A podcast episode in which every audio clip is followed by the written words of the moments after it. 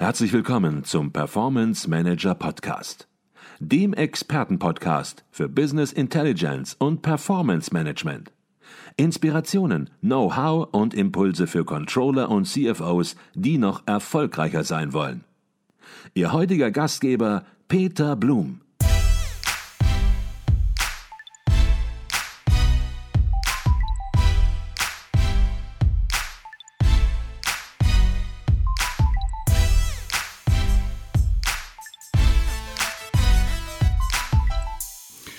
Ich glaube, jeder, der unseren Podcast bis hierhin verfolgt hat, ob nun verantwortlich im Unternehmen als CEO, CFO, in anderer Managementfunktion, Entscheiderfunktion oder eben im Controlling als Controllingleiter oder Controlling-Mitarbeiter, wird nun erkannt haben, wird Augenöffnermomente gehabt haben, dass sich einiges verändern muss sozusagen in der Kostenrechnung, um die Rolle äh, im Controlling noch wahrzunehmen und vernünftig überhaupt ein Unternehmen steuern zu können aus Managementsicht.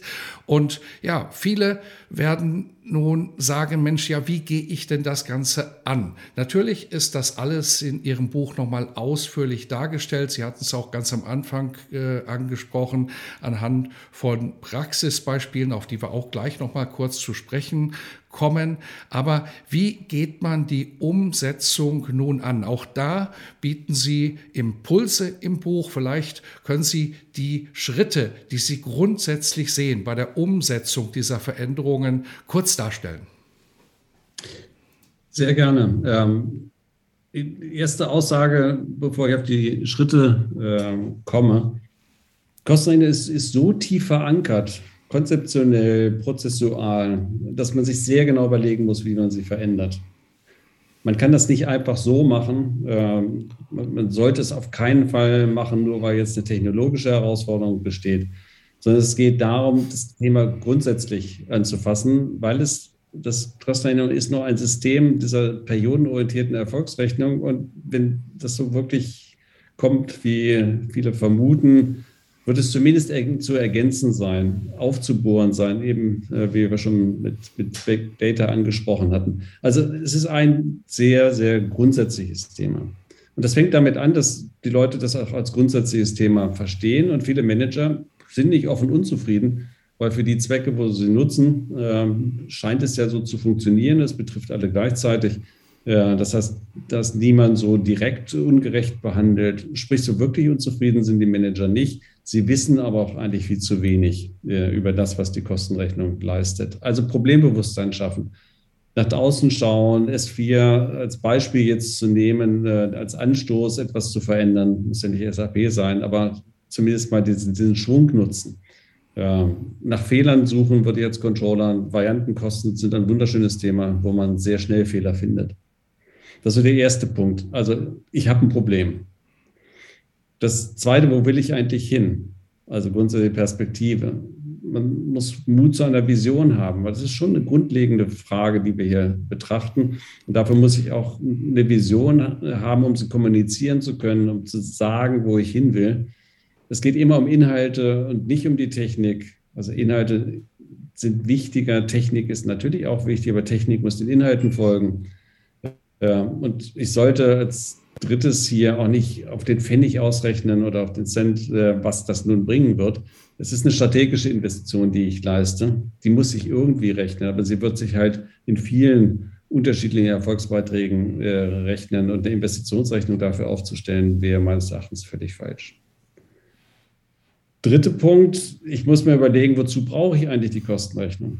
Und bisher ist in vielen Unternehmen die Spinne im Netz. Das heißt, das ist das Instrument, mit dem ganz viele Zwecke abgedeckt werden, von Steuerrecht über Handelsrecht bis hin äh, dann zur Koordination und, und, Entscheidungsunterstützung.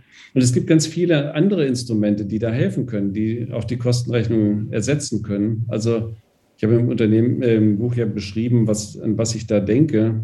Suche nach alternativen Instrumenten, ganz wichtig, es muss nicht so sein, dass die Kostenrechnung diese Spinne im Netz ist. Man könnte die auch aufbrechen, was übrigens gerade mit Planung passiert ist. Planung ging es auch immer mehrere Zwecke gleichzeitig und Prognose ist von Koordination da mittlerweile auch sehr stark getrennt.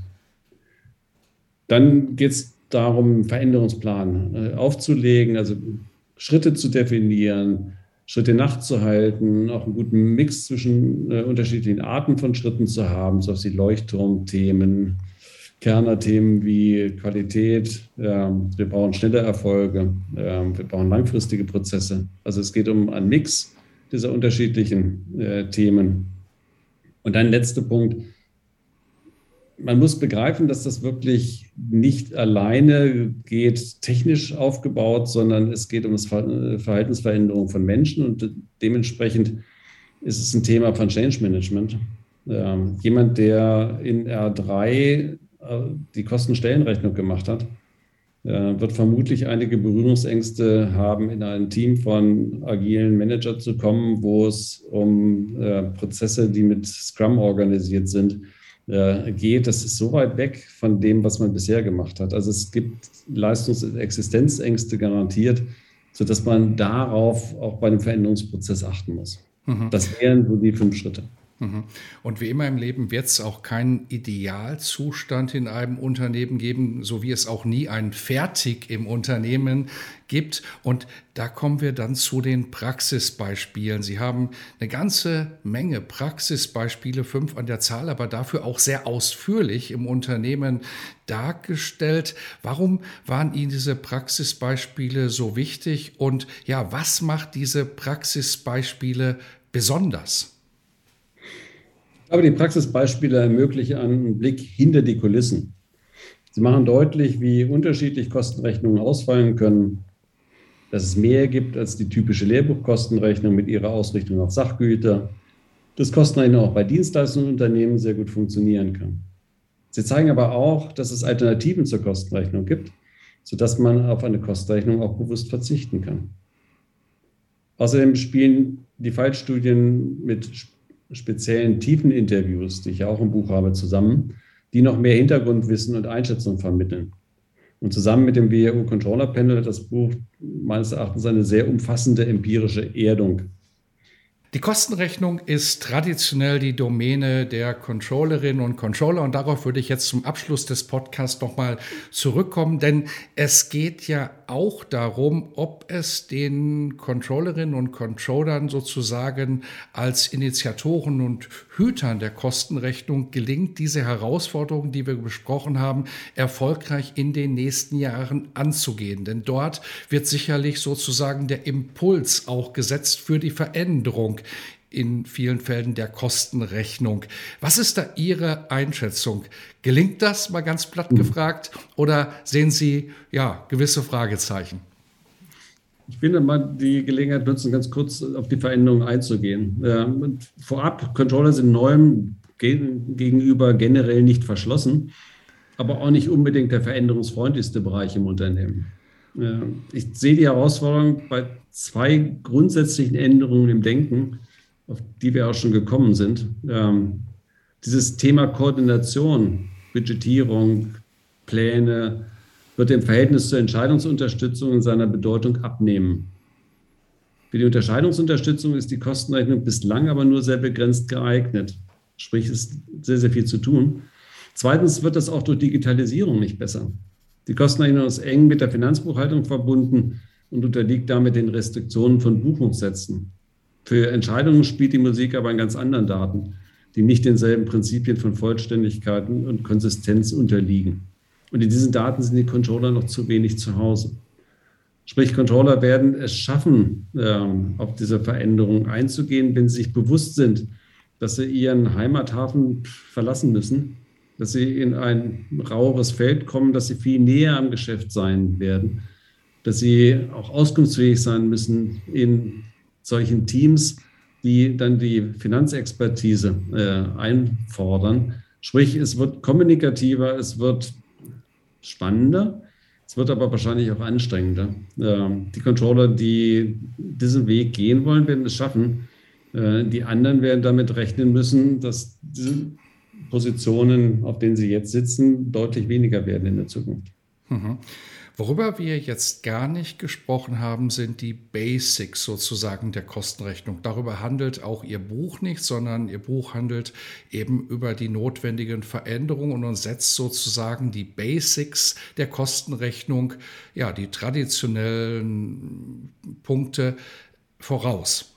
Ähm, als ich vor 20 Jahren Controller eingestellt habe in einem Unternehmen, da war es so, dass ich häufiger eine bestimmte Frage gestellt habe. Und die Frage lautete, wie würden Sie das buchen, wenn wir ein Auto kaufen in der Bilanz und dieses Auto bar zahlen? Also eine sehr, sehr einfache Frage, sozusagen Anlagevermögen an Kasse hätte ich fast akzeptiert als Antwort, also ein reiner Aktivtausch. Da sind schon viele, viele, viele in Straucheln gekommen, die von der Universität gekommen sind und eine betriebswirtschaftliche Ausbildung hatten. Wenn ich dann noch gefragt habe, und wie berührt dieser Autokauf die G&V, die Gewinn- und Verlustrechnung, dann ging es abenteuerlich los. Das ist nicht teilweise angekommen, welche Auswirkungen das hat oder um es ganz platt zu sagen, dass dieser Autokauf eben überhaupt gar keine Auswirkungen hat, sondern sich erst in den Folgeperioden dann entsprechend auswirken wird. Wie sehen Sie die betriebswirtschaftliche Ausbildung vielleicht auch vor dem Hintergrund, dass Sie nun raus sind aus dem Ausbildungsbetrieb für die Zukunft? Wenn ich behaupte, das wird wahrscheinlich nicht besser werden. Wir haben heute Themen wie künstliche Intelligenz, Machine Learning, Digitalisierung, Nachhaltigkeit und was weiß ich noch alles, womit Sie auch gefordert waren an der WAU. Und inwieweit haben Studentinnen und Studenten am Ende des Tages, wenn sie sozusagen in die Praxis losgelassen werden, dieses Basis-Know-how überhaupt noch, damit diese Studentinnen und Studenten mitreden können bei dem, worüber wir nun ungefähr eine Stunde gesprochen haben. Ja, spannende Erkenntnis, äh, die ganz viele gemacht haben. Ähm, ich will zunächst mal sagen, dass wir durchaus privilegiert sind in Deutschland oder im deutschsprachigen Raum, weil Kostenrechnung immer noch ein fester Bestandteil des betriebswirtschaftlichen Studiums ist. International gilt das schon nicht mehr in vielen Programmen in den USA gibt es kein Management Accounting mehr als, als, als Kurs. Äh, die Frage hier ist, ob Kostenrechnung richtig vermittelt wird.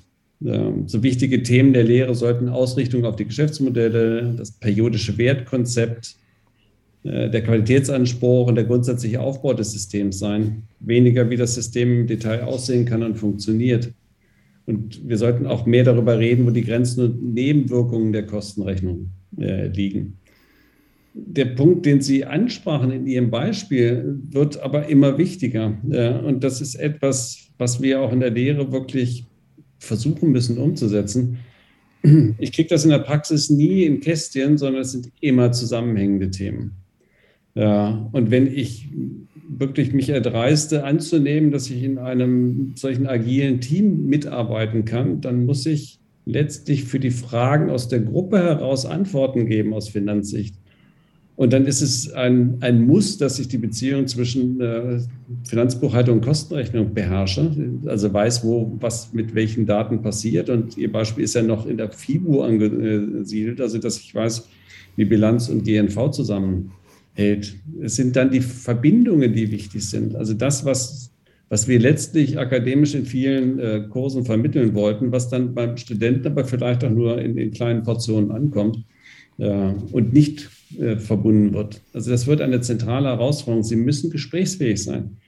Und die Praxis stellt durchaus viel schwierigere Fragen, als Sie sie gestellt haben. Es bleibt spannend und eins ist allerdings sicher, die Veränderungen, die wir besprochen haben, die Sie im Buch herausgearbeitet haben, die werden kommen in der ein oder anderen Ausprägung schwächer, in der ein oder anderen Ausprägung stärker, aber sie werden kommen. Und die Basics sozusagen der Kostenrechnung sind elementar und vielleicht macht es eben Sinn, auch wenn man eben studiert und man im Studium sozusagen als Pflichtmöglichkeit nicht mehr die Möglichkeit hat, Vorlesungen in der entsprechenden Tiefe zu hören, wie es vor 20 Jahren noch auf dem Plan stand, das eben selbstständig zu erledigen, insbesondere wenn man hinterher in diesem Bereich, im Controlling-Bereich arbeiten möchte. Ich glaube, eine grundlegende Voraussetzung, um die Zukunft zu gestalten.